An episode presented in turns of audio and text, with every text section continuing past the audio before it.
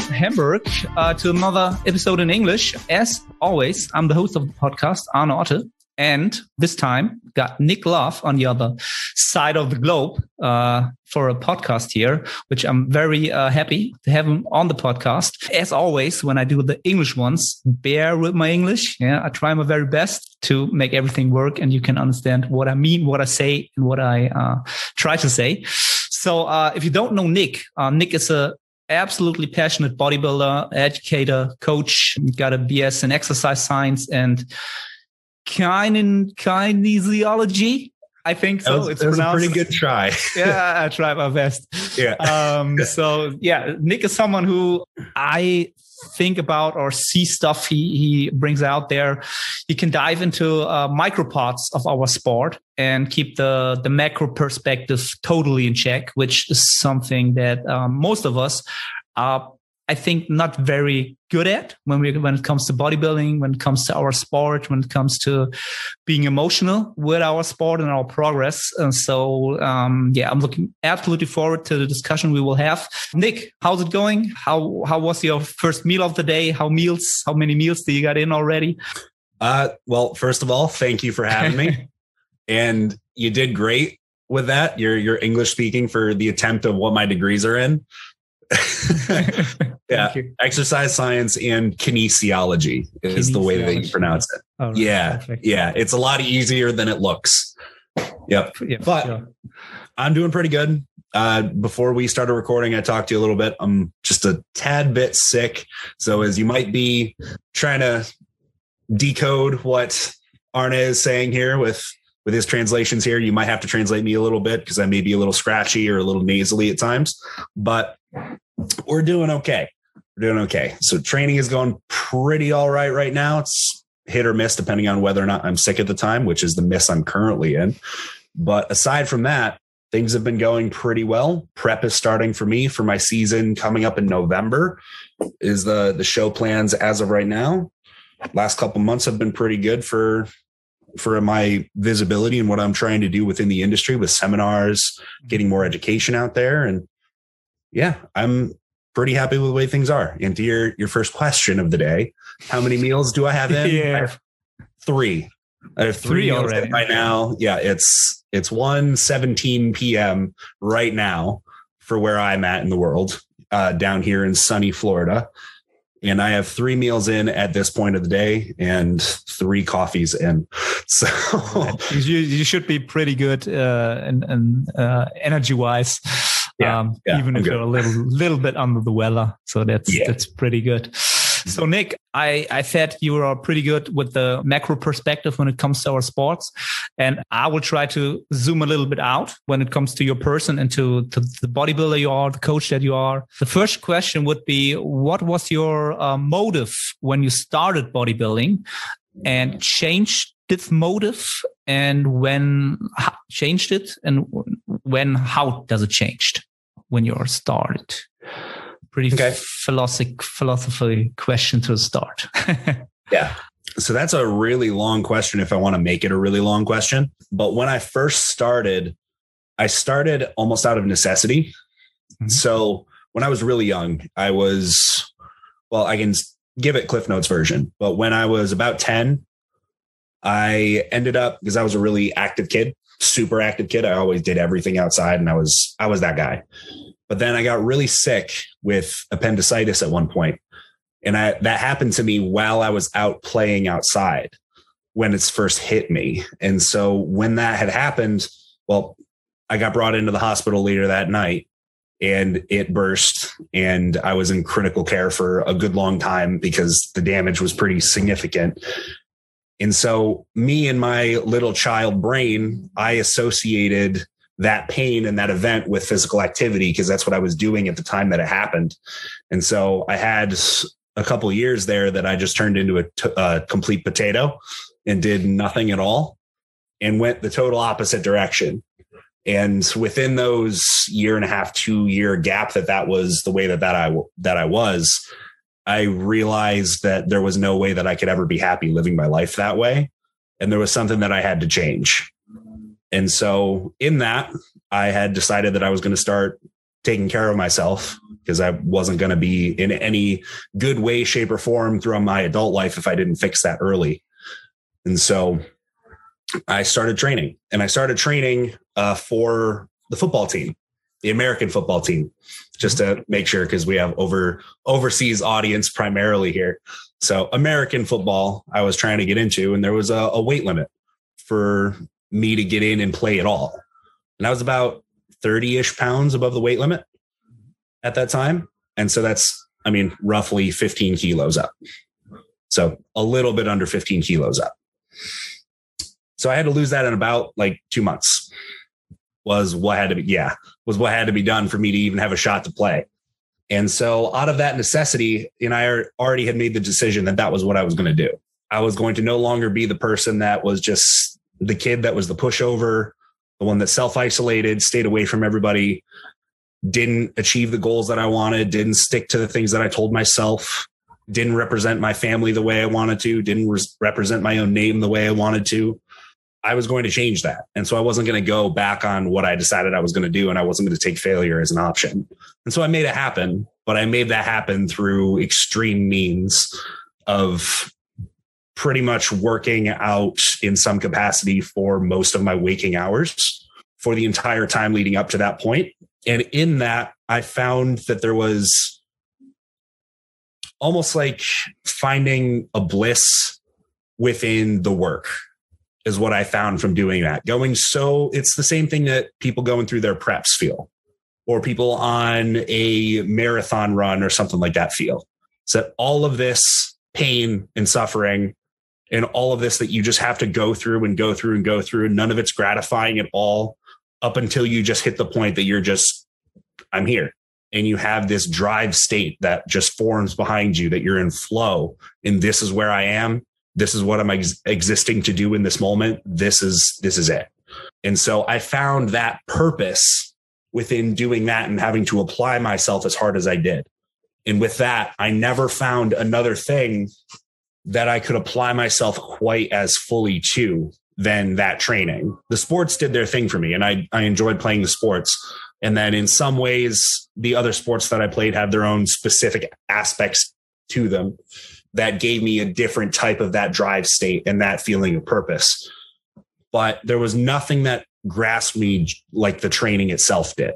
And so I knew very, very early then, it was 12, 13 years old, that training was me. It was what really gave me that extra drive behind everything else that I would ever do. And so, with that knowledge, I ended up going and studying the only thing that I cared about that deeply, which was training, hence the degrees.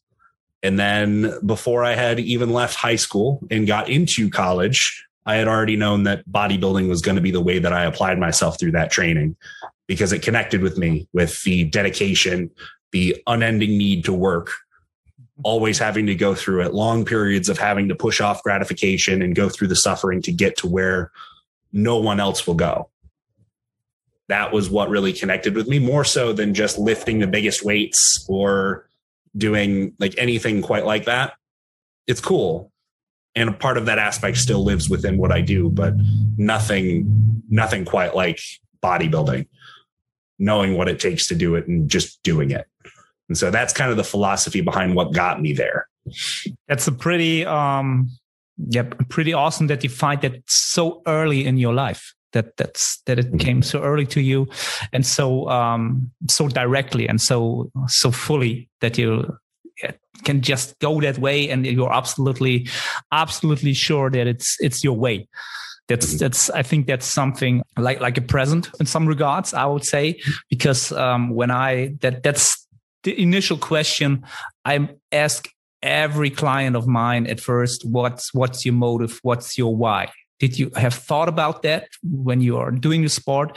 And I always been surprised how often people not really did that till the day today. They trained five years, some people 10 years uh, under their belt, and they never thought about that or not not that they know that they thought about that so that's uh, pretty awesome to hear um, how, how that came for you and i think um, nothing changed since then i guess not much not much not much no no not not by a lot, but what I did experience going through all the things that I have over the last couple of years, good times and bad times, I have found that it, it is something that is always here. Mm-hmm. And so going, and I, I will say definitely that you're right, that it is a present, it is a gift that it came to me and I knew that that was the direction I wanted to go. However, me figuring out exactly what I was going to do with that was quite a rocky path. Mm-hmm. There's a lot of places that I thought I was going to be. I thought maybe I was going to do medical, thought I was going to go and try and be a doctor. You know, I thought I was going to do some some subsection in there. I wanted to be like an orthopedist at one point. Um, I wanted to go into endocrinology at one point. Mm-hmm. Definitely didn't go through that. I thought about doing research, and I actually did do research for a little bit in college as well, where I worked in a biomechanics lab for a few years. But I never went to be further in education up to this point, at least to be a full researcher and to go and establish my name within public record for it. So those are those are a lot of paths too that I had the options out in front of me and cardiac rehab was something that I was interested in when I was in college as well to a lesser degree. And so I don't want there to be like the perception that at like so young, I figured it out. Yeah. I'm like, I'm going to do bodybuilding and I'm going to be a bodybuilding coach. And here we go. And here starts the path. Like, no, no, no, no, no, no, no. No, there was a, you, you got a, a good lot. direction. Yeah. But then yeah. they have to find a lot of ways to find where uh, you're today and probably are on, on your way to yeah. yeah. We never know where we end uh, in 10 years, 20 years. Um, exactly. Exactly. so I think uh, you're pretty young, I think. How, how old are you? No, uh, 24. 24 that's, pretty young i'm i'm uh, 39 now which so um yeah i can absolutely uh, what what i can say uh, when i started all of the stuff like when i was 25 I think. Yeah, I started to going into being a personal trainer, then getting online coaching in and stuff. Like 14 years now, and and I am where I am today. I always saw myself here, but in completely other uh, other and in another uh, environment and completely other ways. It, it, came together, but in completely other pieces and time frames and stuff. So um, yeah, it's, it's, always great to see. That's what I like most of time of the sport is to uh, see the the career uh, of, of athletes and, and coaches from like like in ten year spans and stuff. When you see someone and he's still here in the industry, uh, in, in the bodybuilding industry, in the coaching industry, yeah, that, that's that's a not not a lot time in our sport, but a lot of time uh, in the industry. I, I would say. So. Yeah. Um, yeah, I hope uh, we see you in 10 years still here and we'll do a podcast in 10 years and uh, I can laugh. I hope so too. so I will Nick, say you're, you're doing fantastic for being 39. I would yeah, never have, I would never have pegged you for yeah. being 39. no, that's, that's, that's awesome because yeah, a lot of people give me that, but, um, so so what did you say then? It's, it's uh, when i was at like these we got these fear seal uh, what's what it called? Like the FIBO it's like a yeah mm-hmm. with like a i don't know the word in english and when when i was there the first time like like 10 years ago this was this the whole like 10 years i don't know the whole Gymshark and this this movement and yep. i saw athletes there and stuff and i talked to them and then people asked them stuff and the, the same stuff and they, they always said it was like oh you're looking so young and so fresh and so vital and then yeah it's it's it's a lot of sleep and a lot of water and a lot of hard work and so it's like like all right that's not it. it's a lot of hard work but it's genetics, I, I think. Yeah, yep. it's yeah. So, um, because when I when I wasn't bodybuilding and doing uh, fitness, I had a time like like like a time span of five years. Mm-hmm. I was partying and drunk for like four four out of seven days a week, and and so um, yeah, Do- doesn't look like that, but yeah, no. I, no. I, find I, I, find my way out of that into a, a better yeah. better way to get my get my life on. So yeah, you did a great job. Like, I wouldn't peg you for like if I were to try to age range you, I'd probably go between like 28 to 32. Awesome. That, uh, that's know, like 32 would be like, I'd be really stretching to try and peg you at 32. Be like, yeah, 29 ish, almost 30, probably where I would go. That's, that's lovely to hear. Since, uh, yeah, becoming a dad, uh, I felt like I was aging like the last uh, one and a half years. I was like, uh, it was like 10 years.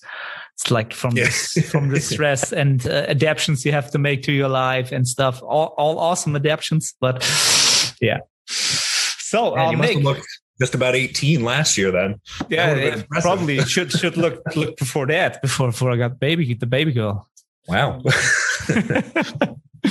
so when we jump into into bodybuilding and into the the nitty gritty and micro stuff, what I like to start is what's your um, perspective when it comes to to training? I wrote the word down fundamentalism. Uh, that that's something that comes to my mind when I think about your content all the time, being doing fundamental stuff, and work with that. So can you give a little bit insight when it comes to like like training? What's your perspective on on training? What's the the bullet points when it comes to that out of your perspective?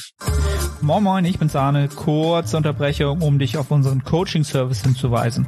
Wenn du schon des Längeren damit kämpfst, deinen Hypertrophie-Fortschritt konstant positiv auszurichten und du eine sehr persönliche und motivorientierte Zusammenarbeit mit deinem Coach schätzen würdest, dann check den Link in der Beschreibung und melde dich. Uh, for me to encapsulate the the basics in the easiest way that I can, the fundamentals, and what I believe are going to be the things that bring people at whatever age range they are, whatever experience level they are, from where they are to the next step.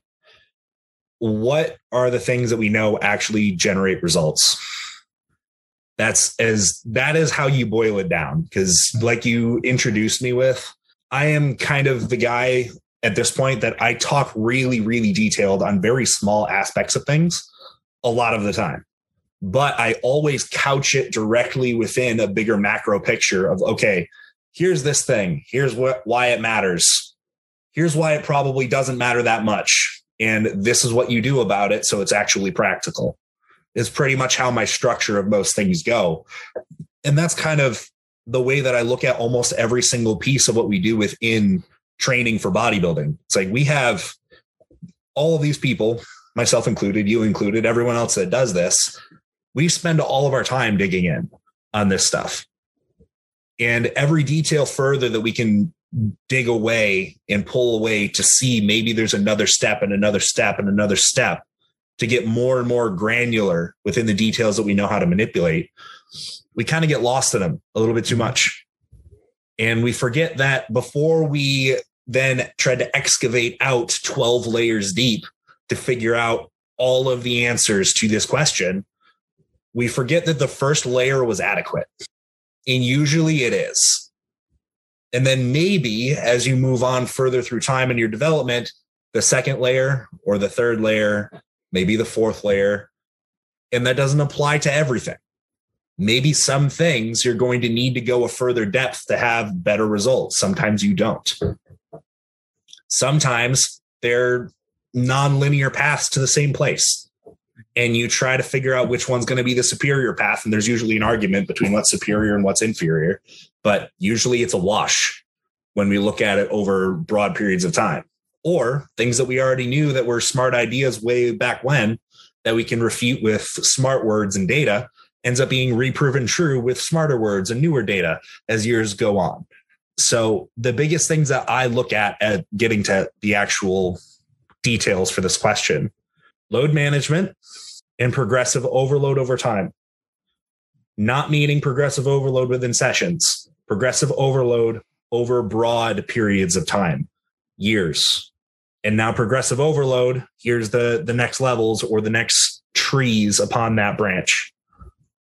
You have accuracy within that you have control over tempo. You have exaggeration of end ranges, loading within those end ranges, progressing within those three already. Progression in absolute load, progression of relative load based off of what your body weight is at that current time.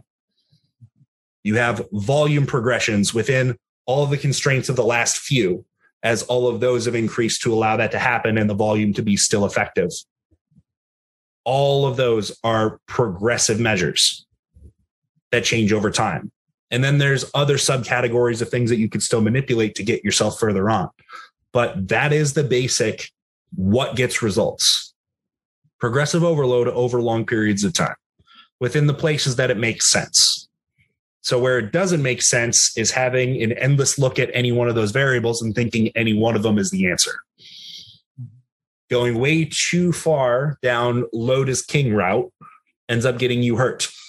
It ends up pushing you away further and further from control and accuracy and making any sort of accurate progressions within end ranges for muscle tissues. That takes you away from the goal. Too high a volume moves you too far away from load. Too high a volume typically moves you too far away from accuracy within the movement. Too high a volume makes things Oh, too hard to recover from. Being too accurate with movement ends up completely taking the teeth out of your intensity. You have lesser ability to do effective volume. You have lesser ability to do the loading that you actually have capacity to do, which is the cause of the volume not being effective. And so within all of these things, that's the the big grand grand thing. If I were to if you're watching the visual, if I have a bedrock here and it's just what gets results. The stump of the tree, progressive overload, tree branches, all of this extra stuff. mm-hmm. And then all of those tree branches have intersecting branches that go across each other because they're all connected in some way, shape, or form. And if you cut off one, it's going to affect another one. If you try to get one to just get all the focus all the time, the other ones are going to die. That's how it works. So, what gets you results is how you grow that tree the highest and widest.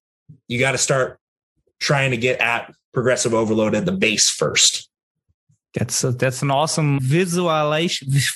Visual, once again, visual, say it in English. You know what I mean? Visual, visualization. What's what? yeah, visualization. Yeah? Visualization. All right, uh, th- there yes. I got it.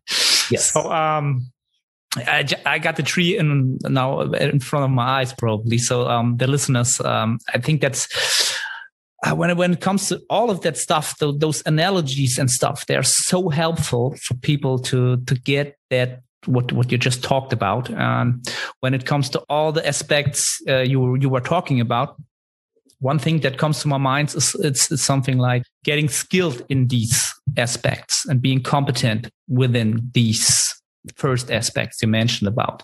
So, so that's another word that comes to my mind when it comes to, to, to bodybuilding and all of the stuff. Um, how, how would you say competence in the word that it means? How, how can we get competent in that, in those, those aspects? The best way to learn and become competent in any of the things that you're going to do within the gym space is to start with the most basic thing that you can and start to learn how to use your body the way that your body was intended to be used. That is the way that you access competence across all of the movements that you're going to need for the sport. If you have no ability to coordinate movements at a high level, you need to scale it back and start where you can. But always be on the route to progression to trying to get better control over all of the pieces and all of the parts that allow larger patterns on a grander scale to work the, the way that they should. And so if you have, if you lack, if you're a, make an example again, if you're a complete newbie and you're walking into the gym and the first thing you do, and first thing that most people do is just lay down right on the flat bench. What does that usually look like? Usually looks like you unrack the bar, you're totally flat to the bench, don't know what you're doing, and then it's total jello arm the whole way, even though it's not too much load for you usually. Most people don't have a problem with the load of the 45 pound bar. But as it's coming down, you have nothing going on because your body doesn't know exactly what's going on here. It's like, okay, what nervous heuristic do I have to work with here to tell me how to reduce the overall noise that's going on in the nervous system and hone it into the signal for the one path of the pattern that needs to happen? That process is always going to be present within you from whatever competence level you are. It's going to start to peel itself back and further back and further back unless you give it a new stimulus that it needs to overcome. And so, if you start from something that is so difficult, think, I don't know, doing a clean and jerk or a snatch or something. That's going to be really hard you're going to have absolutely no idea what's going on. Bad place to start for gaining competence. But what can you do? You can piece that movement apart into its components. Start learning how to do each of them in a disconnected manner. For taking a clean and jerk, what is that? That's an overhead press, right? To a degree, not exactly, but it is a type of overhead press and it is also a type of deadlift. So, the starting point, if you have absolutely no movement competence whatsoever to walk into, that's where you'd start. Pull it apart, you learn the tiny little component parts, and then move from there. If that's not your sport, that's not our sport. That's just a good example for me to use to make this make sense as it goes further down the line. For us in bodybuilding, things like the big three squats, deadlift, bench. Usually, bench isn't really one of them because we don't usually do that quite often in bodybuilding. We usually do an incline of some type and never really touch a flat bench. But all those being involved, you have a free squat of some kind, a free hinge of some kind or all kinds, and then pressing free weight with dumbbell or barbell in whatever plane that you're going to do it in.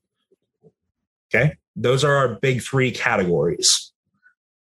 If you don't know what you're doing, you get yourself onto any of those movements and it's too high of a scale for you for a skill component, you're going to fail every single time. That's not the place to start. You have to look at it as an index. And so if that's too far away, you've already scrolled way past the search result you were looking for. Okay. Way too far.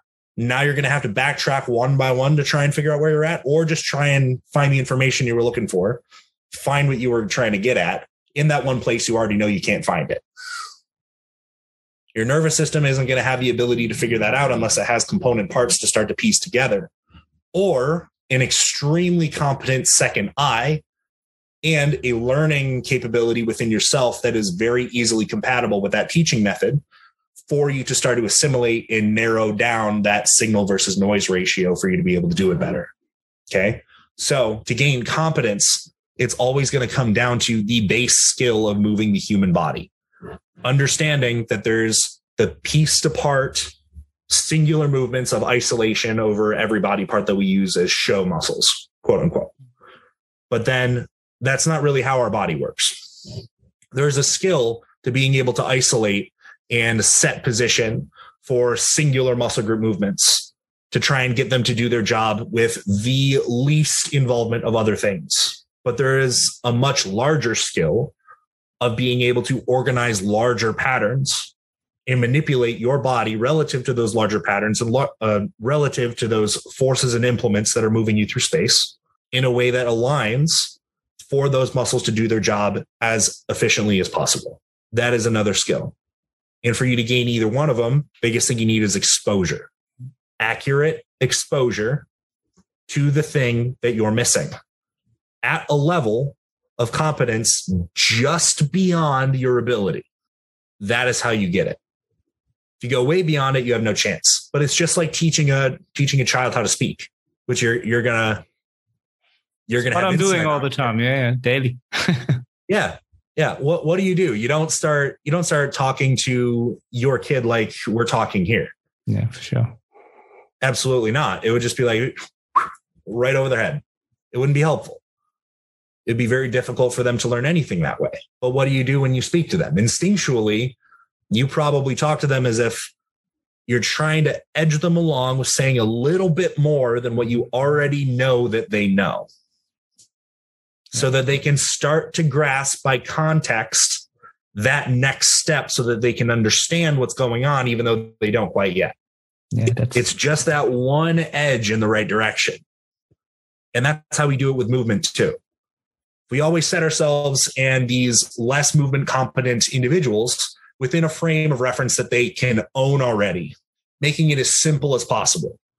You can do a leg extension, but you can't squat. Okay. But you can't also do the hack squat. You can't pendulum squat. You can't do any other assisted type squat up to that point. But you could leg press. You could do a seated hack squat you could do that stuff, can't you? It's like, yeah, maybe that's the next step rather than trying to drop them into a spotting pattern just yet. And that's how you build competence. And this is kind of a, a larger, because my, my area is within movement most of the time. So this may have gone a different direction than you were expecting it to go.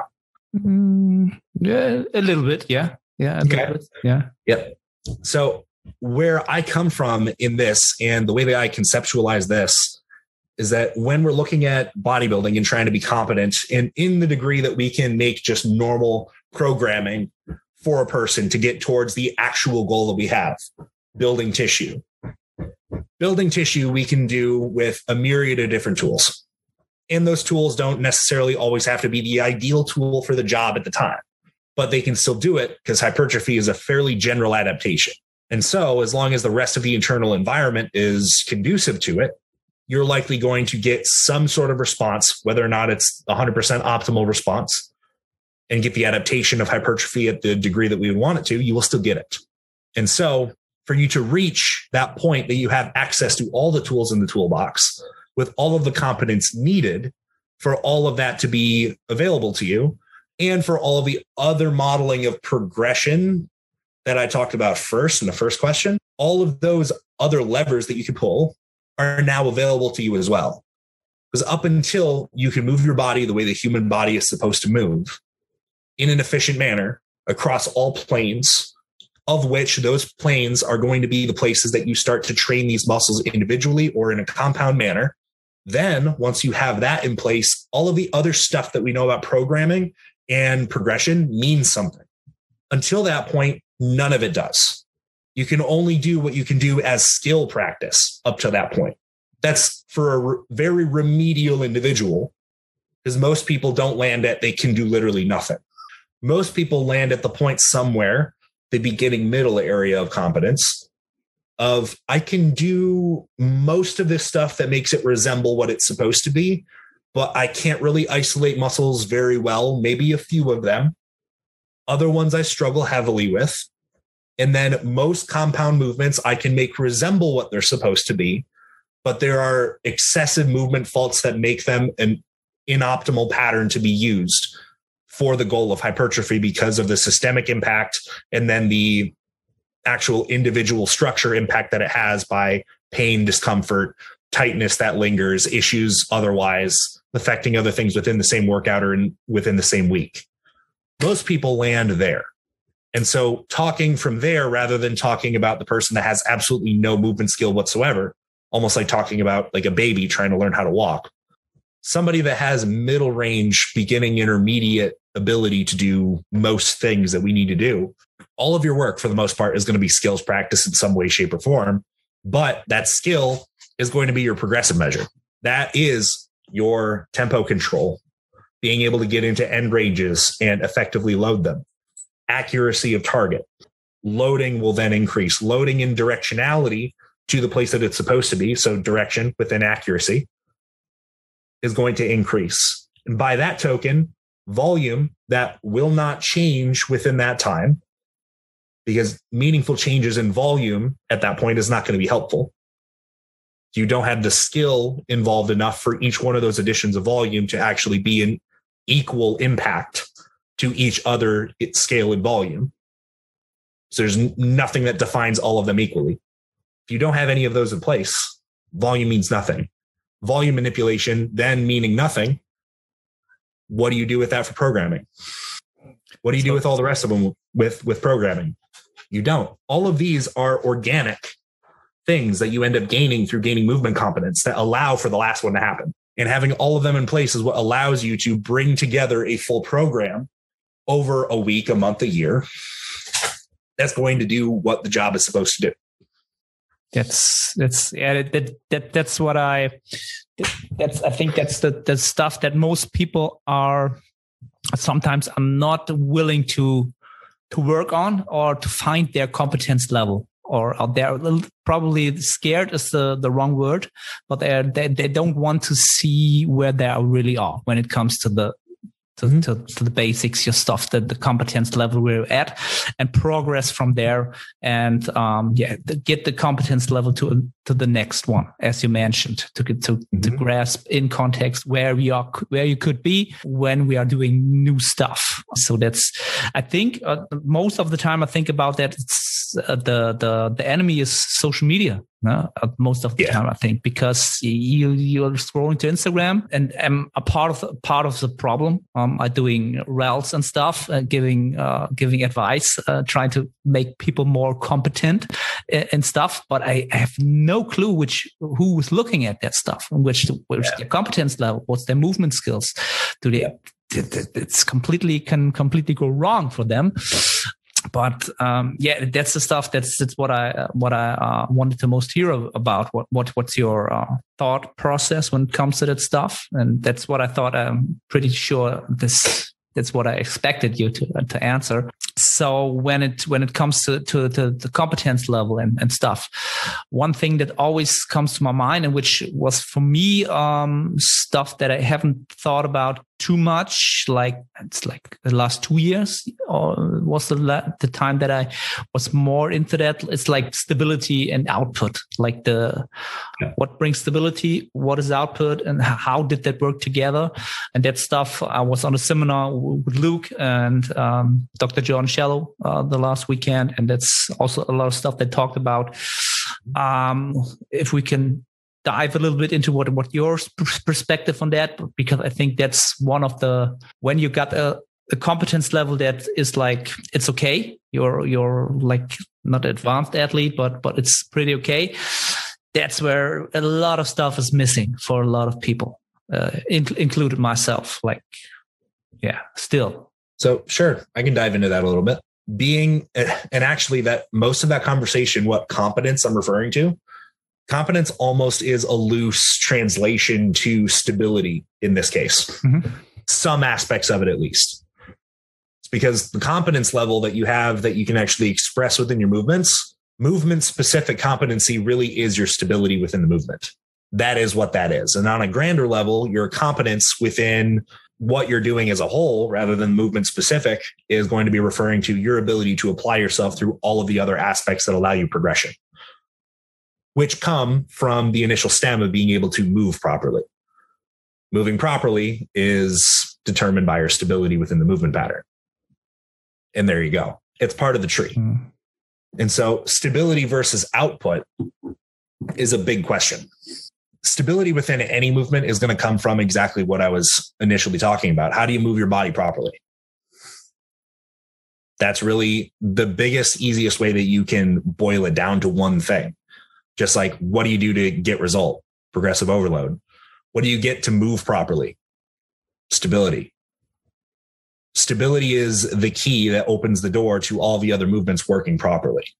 If you're an unstable, if you are unstable within any one of the key hubs, the key areas that have consequence to other places within the body, you're going to have issues with being able to coordinate larger patterns or being able to isolate any sort of a pattern because any any force that you're trying to produce any force that you're reacting against is going to be traveling through a chain of structures up to its base or where your connection is to the environment in a way that grounds you against it.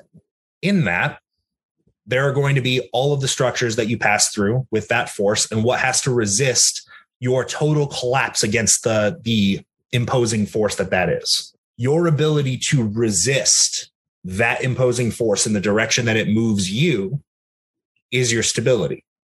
Your ability to fight against that force from making a change to you without your resistance to it. And then your ability to create a counter force to it that is equal to or greater than that force in the same direction or another direction Otherwise, that is your stability. It's resistance to an ability to generate force within or against another force that is being imposed on you, whether or not that's the force of gravity or momentum and inertia, or directly with loading in the directionality of the loading that is being placed upon you. So, stability in itself is the bedrock for what output needs to be. Your output will be forever hampered up until the point that your stability is adequate enough that you're not going to be negatively impacted by the increases in load to the point that your stability deteriorates beyond what is reasonable for you to be able to move and resist that load that you're moving now. And so forever there will be a loading cap on what you can do if your stability is compromised. That is the the one major point that puts a cap on your ability to create output. Output overall is just what you can produce within the parameters of loading, volume, and accuracy and control. That'd be it. Mm-hmm. That is going to be your output model. Those are going to be what is the up. There's a larger output model, but within that is the within instantaneous output model of what matters within one set. Within that one set, those are the things that matter. Do you have access to any of those without stability? You do not. And so, for you to gain increased output across any sort of a pattern, the base that you need to create is exactly what you have to do to resist those forces in those specific joints that have consequence to the others surrounding. So, an example would be if you want to be creating large output on a lower body pattern, like a squat, what are the joints that actually create consequence to other joints in the surrounding areas? What would you think? I think the hips and the knees. Yeah. So and I would say, uh, yeah, no, probably. Uh, uh no, go, ahead. I, think. I think. If, what, if you want to create an addendum to your answer, do it. Yeah, it, it must. It must, or, or it must be your, your foot and your and your ankle. From, from ground up, that's that's where where stability starts. There you go. Foot mm-hmm. in the hip. Mm-hmm. So foot ankle complex, hip pelvis complex. Mm-hmm. Those are the two places within a lower body pattern, like a squat, where your stability lives primarily. If those are the two gatekeepers, where the ankle and the foot is going to be the initial gatekeeper that decides how is this force being distributed as the load is on your back, but really the load is being expressed through you through the floor. Mm-hmm. Okay. Mm-hmm. So, where is the load being distributed is determined by what configuration you have within the muscular contractions of the lower leg into the ankle and foot that changes the conformational shape of what the foot actually is structured like in that moment. Okay. That decides where that force is going to be aligning to and what you can resist, what degrees of rotation, flexion, extension, and all the other deviations available to the joints within the actual foot itself, within the ankle, within the lower leg, and then into the upper leg, the upper leg into the hip, hip into the pelvis, pelvis into the SI joint into the spine, then the spine up into the rib cage, rib cage to scaps, scaps to shoulders. Everything from that base all the way up. They all have a connection because the force is traveling through all of them. Okay. If they're traveling through all of them, in each one of those joints has muscles that surround them in all directions. Right? They're surrounded in all directions. What are all those muscles for? Question. yeah, what but, does, what does did the muscle do? They when when the the line is not in, not in line, uh, they they are compensating probably. Somewhat. That it's not exactly the word I would say, but that that would be the idea. Mm. Is that what those other muscles are doing? Is what the the general idea of what stability is in a representational form in an isolated fashion like this. Mm-hmm. What those other muscles are doing is they are determining, directing those forces and the directions that those structures, the bony structures, can move in. Mm-hmm. And they are stopping you, resisting motion in directions that it's not supported to moving. Mm-hmm. That is what they're all doing. And so you have your prime movers that do the work of moving something through space, moving your body through space against a load. Mm-hmm. We have those present doing their job and creating stability in their own ways but we have all the muscles that don't directly line up into the line of force that creates the prime moving need out of those tissues that are doing their job to help guide the path for all of those bony structures and joints to then pass through. That is what they're there for. That that is your stability. It's your ability to determine where these forces that are acting upon you are getting directed to. And then how your body responds and how your conformational shape responds to it, how you're able to access ranges of motion within the management of those loads, how you interact with the environment as a result of that, and what the success of the movement will be throughout the longest range of motion that's available to you based off of all the prior constraints. That's your stability. If your stability is up to par, then you have access to output. But if you don't have those other parts of the system, the things that determine and decide how the structure is going to align itself so that structure allows for function to happen, function allows for action to happen, and then action is what creates your output. Okay. So dissect that one, the flow chart. Structure is the bones, right? Bones, joints. Structure is going to be moved based off of function. That's the next step. The function of other tissues to align those structures is what opens the gate for you to be able to do action mm-hmm. of those prime moving muscles that are aligned to that force to do the job of moving through space, mm-hmm. not controlling where the load is directed through space, moving it through space and moving your body through space as a reaction to it. Without structure being moved by function, function won't allow for action to happen at its greatest potential. Without action happening at its greatest potential, there's no output present. And there's that's, your model. That's that that's awesome. That's awesome, man. That's uh yeah, that that's pr- also a deep dive into that stuff, but I guess a lot of people now got those those sequence right you just mentioned and that they get the sequence right. So they all, all people hear about this, those those stuff and but but they don't get the sequence right. Uh, that, that, that like myself also like years ago I, I thought about that stuff but i couldn't connect the dots. And how how does it does that work? For me it's kind of something like boil it down like something like like a joint sense and something like a yeah like a neurologic efficiency so, so how, what can you, what can your brain, your neurological system can give you feedback from mm-hmm. all from from from from from the floor down up there and how can you coordinate everything um, to make it move um, yeah and to function the best um, mm-hmm. get the best output out um, that's what we're all about that's what what we want yeah. to do to get uh, yeah. the, the, get tension on on the tissue to make mm-hmm. make uh, make adaptations yeah that's mm-hmm. that's, that's awesome. Yeah, and just just learned a lot of stuff. but for me, it's like in English. I'm like, okay, yes. Oh yeah, and I, I do forget that English and stuff. Yeah, but but yeah, challenge me. That's that's that's the stuff I like to do. That's that's why I do the podcast, do it in English. Um, when when it would be easy, I just got a German guests and uh, talk about the easy stuff. Uh, that, that's what we are here. That's why we're doing the sport uh, to to uh, make uh, uh, get new input in. Yeah. Cool. Yeah, yeah, we we probably can talk about three hours about stability and output and stuff. Um, to make uh, this podcast a little bit more um, not just about the the physical stuff, but also more a little bit about the mental stuff, which is also a big part for me, also for for everybody. Another point I wanted to talk about is readiness. A lot of people nowadays talk about my my readiness when it comes to training, and they I think you can talk about readiness in, in physical regards. So you know, how, how, much energy you got in the system or in different systems. And you got a, a mental um, readiness for me.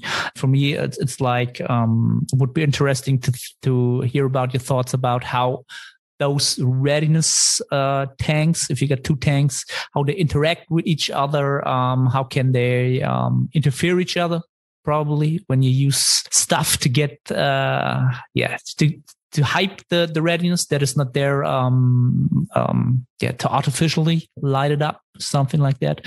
What's your stance when it comes to, to, to readiness and for also um, mostly the mental readiness? Moin moin Arne hier. Ganz kurze Unterbrechung um dich auf die Nettohypertrophie hinzuweisen. Du strebst nach maximaler Hypertrophie. Du fragst dich ob das Steigern des Gewichts auf der Hantel oder doch eher die Mind-Muscle Connection Priorität hat ob die Intensität, also die Nähe zum Muskelversagen ausschlaggebend sind oder doch eher ein dynamisches Trainingsvolumen. Kurz gesagt, alle diese Faktoren sind relevant, wenn es um Hypertrophie geht. Die Nettohypertrophie bietet eine Trainingsplanung, die all diesen Faktoren gerecht wird und einen Zeitraum von vier Monaten über drei Phasen, also drei Mesozyklen, jedem der genannten Faktoren zur passenden Zeit seine stärkste Rolle spielen lässt. Die einzelnen Phasen sind so gestaltet, dass die Ergebnisse in Form von Anpassungen die nächste Phase befeuern. Diese Phasenpotenzierung ermöglicht es auch Adaptionswiderstände, also Prozesse, die positive Anpassung mit mit der Zeit kleiner ausfallen lassen, zu kontern und über alle drei Phasen möglichst viel Nettohypertrophie zu produzieren. Wenn du also ein Trainingssystem suchst zu einem fairen Preis, dann schau jetzt in die Beschreibung und ich freue mich, dich bei der Nettohypertrophie begrüßen zu dürfen. So I would propose a different way of thinking about it with an analogy. Mm-hmm. So rather than thinking of it as like two tanks that at some point they they both overflow or one overflows that has effect to the other one, I I would look at it a little bit differently to say that your your readiness just sits on a curve, which is pretty basic. It's the arousal curve, which is actually a pretty well studied physiological thing. And so if we were just to stick it to that, the arousal curve, everyone has a different arousal curve for what they optimally perform within, which is what we would know. And so what we would know is that everybody kind of has their sweet spot, their range for what they like to be for their stimulation before they do any task. The nature of the task is going to change where they fall on that arousal curve and what's going to work best for them. And so that part is a little bit lesser discussed as well is that what specific tasks, sorry, throat scratch, what specific tasks or specific things within training do you find that you need to be very highly stimulated for you to be able to perform well on? And what do you need to be very low on the stimulation curve to perform well on? So it's not just this, you know, it's not your stamina bar on a video game for you know your magic points or whatever you don't just keep on adding to it and go like it's better and better and better and better and better which is where you're kind of getting at with like using stimulants and things like that and like getting overhyped like taking 400 milligrams of caffeine taking some ephedrine and i don't know taking a check drop or something like that so your eyes start bleeding and then here we go it's time to squat like that may for some, yeah, for somebody that might be absolutely perfect. But for a lot of people, that's not going to be what it is because everybody has an individual place that they like to sit. And part of that also comes back to the skill component and competency component in the environment that you learn the certain skill in and how comfortable you are with that skill, how comfortable you are with the environment that you do that skill in. And all those other things play into where on the arousal curve you in that environment necessarily have to sit to perform your best. And so for any any person that's get trying to get prepared into a physical task the physical and the mental are not separated phenomena. Physical readiness and preparedness is going to be your management throughout the other 24 hours of the day. You getting your food in you getting your sleep getting your hydration you being prepared well enough in advance of the session so that you don't have any of those other things coming up too close to it. Having to have too much food in your system at the time overly watered underly watered too much sleep too close, too little sleep, any of those things, like anything that is going to be a perturbance to your actual normal routine that is set in place over longer periods of time, which is something you should have, that is going to create an aberrance in the way that you're feeling at that time is going to change your physical readiness. Those things matter. Those things matter just as well as your digestion at the time, your mental clarity, and your emotional state, your general stress levels, whether that's psychological, physiological, or any other possible source in your life that could be adding to your stress levels, how well you manage them, what time you spend on managing it, and where it's placed within the proximity to your training, your general physical activity throughout the day, whether it's too much, too little. Is too much is going to drain your energy. Too little, you're probably going to walk in there feeling lazy and too tight and things are not going to feel good with your patterning because you haven't moved yourself much. So like all all these little things are physical preparedness. Mental preparedness has a little bit of crossover with the mental clarity and the stress and all this other stuff. But your mental clarity is also going to be it's going to be impacted directly by all the things that made you physically prepared or not partially because most of us are going to be so uh, perfectionist most of the time that when you're trying to be prepared mentally, you're going to be thinking about, oh, wait, I didn't do all of those things properly that I should have for me to be properly prepared and ready for this. And so I'm kind of worried about that now. And there goes your mental readiness. You could have had one, you could have had the mental preparedness and missed the physical, but now you have neither. And so there's that problem that's there because we're all we're all neurotic like that.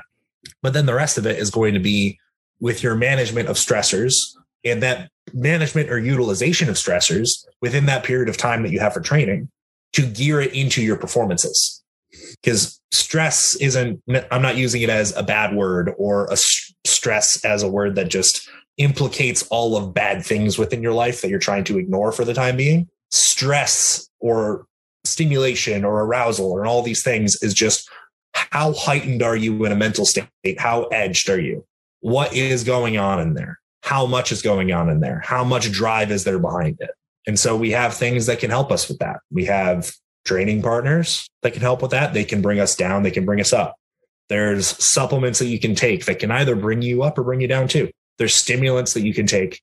There are definitely some nootropics that you can take that can bring you down a little bit and take you away from being overstimulated and get you focused more so bring you away from being overly jittery and bringing you down to a place that you're a little bit more calm, collected, and smooth riding.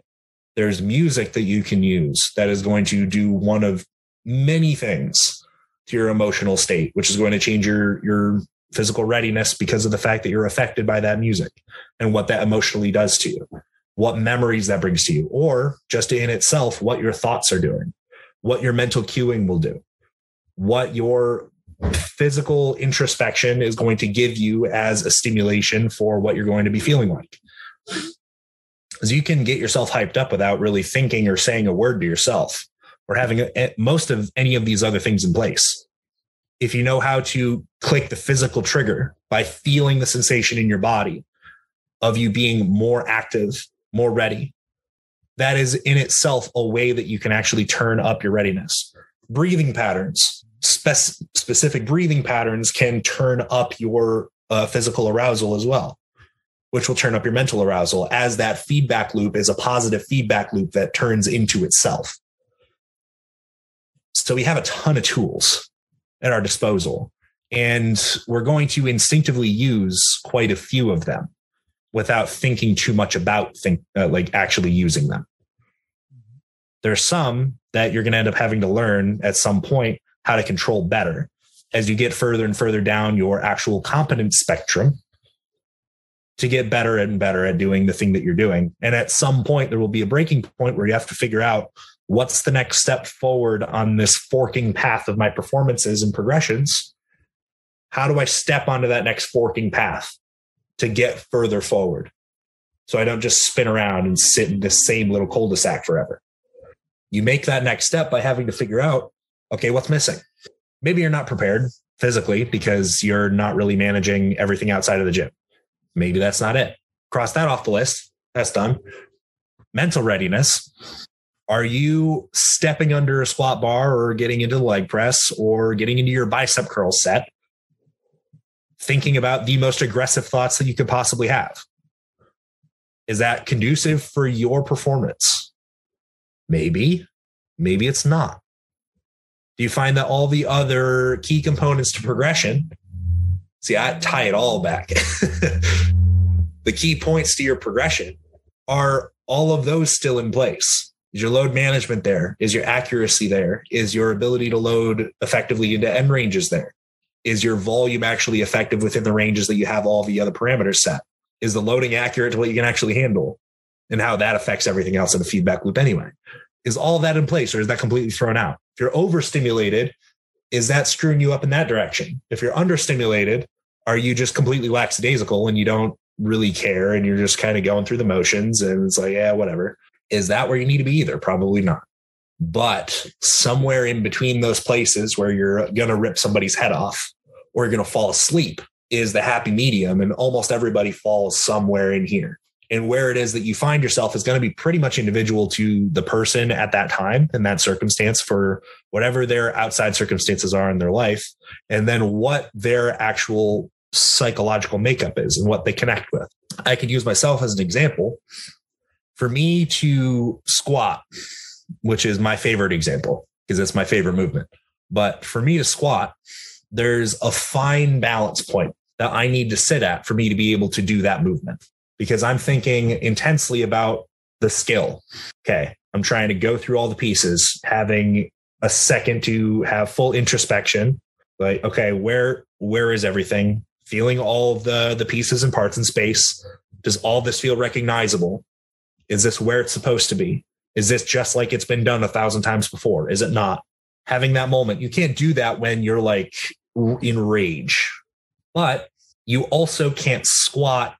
I mean, I don't need to pat myself on the back, but here we go. You're not going to squat six, seven, eight plates if you if you are completely lax about it. You're not going to do it. It won't happen. You will get crushed before you really even start to know what happened. That's just the fact of the matter. And so there's that really fine line of I am calm enough that I can breathe normally, that I can control that part of the arousal of that tool that I have to play with. I can control my breathing completely here. But everything from from my nose up here, my eyes and everything, that's all another that's in another world here. That's in another place. And I'm trying to use all the aggression and intensity that is in place from here to impose that into my physical body. But that's not to go into blind rage. I'm not going red eye and just sending it. That doesn't work either. And so for me, that fine line is very, very delicate. Going too far fails immediately. First rep might happen, but it'll get messed up completely. And then there's no saving it. Go under, I might get a couple reps in, which would probably perform me better than going way too over on the arousal curve. But it's still, I'm going to miss the rep target because I'm not going to feel as intensely about getting the next reps. The drive isn't going to be there. The questioning is going to be there because my mind isn't as aroused to the point that I'm focused on the singular task. The higher your arousal is, the more singularly focused you end up being. When I'm sitting there and I have too low on the arousal curve, I'm thinking about six other things going on in my head. And in some cases, that's exactly what brings you down the arousal curve. So it's reverse causation at times as well. Is that you can try and set yourself within one place, but it's not like you're a robot and you can just like set your dial. Be like, I'm going to here and we're good. This is the arousal place I'm going to be. It's all of the things that are having the interaction with you and your behaviors, mental and physical behaviors that create your arousal state. And so if you're trying to stick within a higher arousal state so you can perform, but then you're thinking about all the things that are going on within your pattern and how you're going to be successful at it, you're not going to be successful at it. This hurts or that doesn't hurt, or why does this feel like it's turned this special direction? Or am I going to be able to do this? Am I recovered enough? Did I drink enough water earlier today? Am I going to tear a quad? Am I going to like this, that, the other? and it goes down the rabbit hole, like that will pull your arousal down. Because then there creeps in the self doubt, there creeps in all the other thinking that even just thinking and entertaining more things in itself will be enough to bring you down. And so all those things are present in most of those activities, especially when they call upon you a lot. And the impact of being too high or too low is going to be different based off of what the task is. On something that's pretty high risk, high reward, like that, that's high stakes. Doing the same thing on a bicep curl, eh, well, what are you gonna what are you gonna lose on a bicep curl, really? I mean, worst case scenario, you you tear a bicep. But even then, the likelihood of you tearing a bicep is kind of low. Like it's a bicep curl. Like really? Probably not. Unless you're trying to do some Larry Wheels type stuff and then there you go. But unless you're that stupid, you're you're not going to have that happen. So, but the risk there, instead of you being a crumpled mess of a human being under a barbell, you have the possibility of you never really fully connecting with the movement that you're doing and then never reaping the benefit of having put in all the time that you did put in on it over years. Which, if you really care about the goal of bodybuilding, that is going to be just as impactful, or it should be, just as as an impactful proposition to you as ending up a human heap under a bar from failing on a squat. That should be of near equal dire consequence to you. If you're putting in hours upon hours upon hours training, doing all this stuff and spending your whole life living this lifestyle, but then you're absent because you're you're not accurately applying yourself mentally, which roughly approximates itself to your arousal, because your accuracy within your arousal determines your focus. And that focus determines how well you can actually accurately output on the movement, given all the other things and prerequisites are in place. You miss out on the whole result of what you were trying to do, and all that work is for naught. And so that's really the way that I look at the whole paradigm for what your your place between physical preparedness and mental preparedness and arousal works. They mm-hmm. both have that you were right to say with the the analogy that they do interact with each other. Absolutely they do. Their interaction is so much more intertwined than even just trying to speak of it in that analogy makes it plain to see. Even that, it's almost like it's set two separate topics and two separate tanks that you're dealing with. It's like, no, these are completely, they are one thing they are one thing that we have decided to conceptualize in two different ways so that we can understand it better. but really, when you look at it, there's if you have one thing that's in a different place than another one than it should be for your optimal balance, you're going to be somewhere else. And then everything has a cross effect to one another and multiple effects across the tree.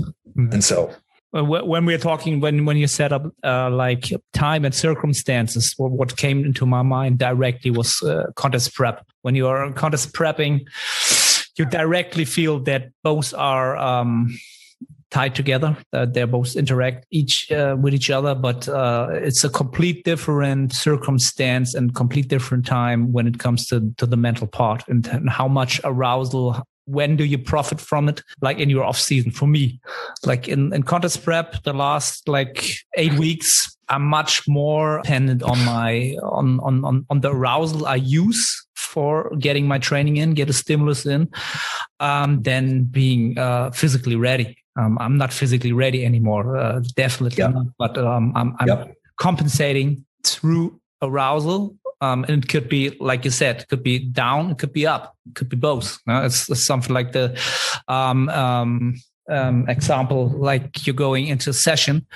and you are um, putting on your headphones in and you're like, oh, put that out, throw that into, and uh, throw, throw them away. And I can't even, one sound is too much. I yeah. have to think about the dumbbell RDLs that I do in like 15 minutes. So that's it's all I can think about. That's my capacity, and the, arousal, like being there, and there there's light, and there's other people talking. Yeah, that's that's that's enough. Not not music, yeah. not anything. That that's uh, that's that was for me the stuff. Then when I, I thought about that in, in another way than just um, yeah, yeah. getting some pre-workout in, um, getting your favorite music and the emotional stuff that can help. Yep. But when your uh, capacities like the lowest you you can get, uh, you know where standing. That that's uh, that was for me always something. Um, yep. I first thought about that, so a lot of people here uh, doing bodybuilding, not doing contest prep, um, not want to compete, it's completely fine. But that's um, when you're yeah, just just a diet could be the same experience when you're dieting down, um, and you're thinking, ah, why can't I hear music today? What's wrong with me? It's nothing wrong. It's yeah. Uh, it's it's a feedback from from your body and your nervous system. That's ah, so that's that's a big part. Um, yeah, great, great to talk about that. So um, yeah, I I got so much more I, I, I would wanted to touch on with you. So uh, probably we should get you on uh, for a second time in the near future. Um, Nick, awesome, awesome insights. Um, that's the stuff uh, my audience like to hear and talk about the, the nitty gritty stuff, but keeping the full perspective, apply that stuff, yeah, into into a progression into sport. So you said uh, about your competition plans. So get uh, what's the plans? What what uh, do you got exact plans, or do you said November something? Yep, yep. Yeah? November is the plan. Yep. So that's pretty much all I'm going to say about it. November is the plan. Okay. We're, and we're now everybody can think uh, what that could mean. well, it's going to be a a somewhat smaller show down here in Florida to start with. Mm-hmm. And then after that, if all goes well, then hopefully I will have a national qualification. And if I show up properly and I look like I have the potential to do something, I will go and make a nationals run and then see where I land there and then get my feet wet and see how much time it's going to take, how much work it'll be and where I'm deficient so that I can, uh, I can make the run at the pro card in X amount of years from now. So that is that is where I'm at. Pretty exciting when uh, people scale back and we we can hear what what's your age now and what um, what's your uh, complete look on the sport. What you, they the people heard about the last hour and more, they can yeah think and that's a lot of things uh, I'd like to see. Um, it's just it's just the start probably for for a long, hopefully a long bodybuilding career. And uh, I sure hope so. yeah, spells bad things for me if it's not. we will never know uh, what what happens in life, but um, that's that's the plan, huh? So, uh, Nick, um, thank you very much. Where can people find you? Do you got any uh, new stuff can plug in here? Um, I thought of something like a website or something. I, I thought. Yep. Let, us, let us know. Yep. So you can find me, and if you are looking to work with me personally in any capacity, so that's consultations as a coach, as just working on execution on specific movements and things. So that's somewhat like a consultation. You can find me at teamgloff.com. Go find everything that's available for me there. And then all the, as of right now, the biggest hub for my most visible information is on Instagram with my name, which is just Nick Gloff. And then on YouTube as well, I have videos that are coming out as frequently as I can get them to be filmed. And so that is also under my name, Nick Gloff. So all very simple, very easy to find on the internet. So if you have any interest in going and hearing me ramble about other things and make very large topics into smaller topics and the smaller topics into larger ones again in different directions, go find me there and you'll see a whole lot of it. Nice. So every listener, you can find it in the show notes, or if you're watching it on YouTube, uh, in the yeah yeah show notes. You, you, I will link everything that you mentioned, so people can find you there. So Nick, once again, uh, thank you for time for the input. A lot of inspiration, learned a lot. Also, just in one hour. Yeah, probably get you on a second time for the other topics I, I uh, wrote down in the near future. Yeah, to all the heroes listeners, thank you for your time and see you, hear you in the next episode. Bye bye.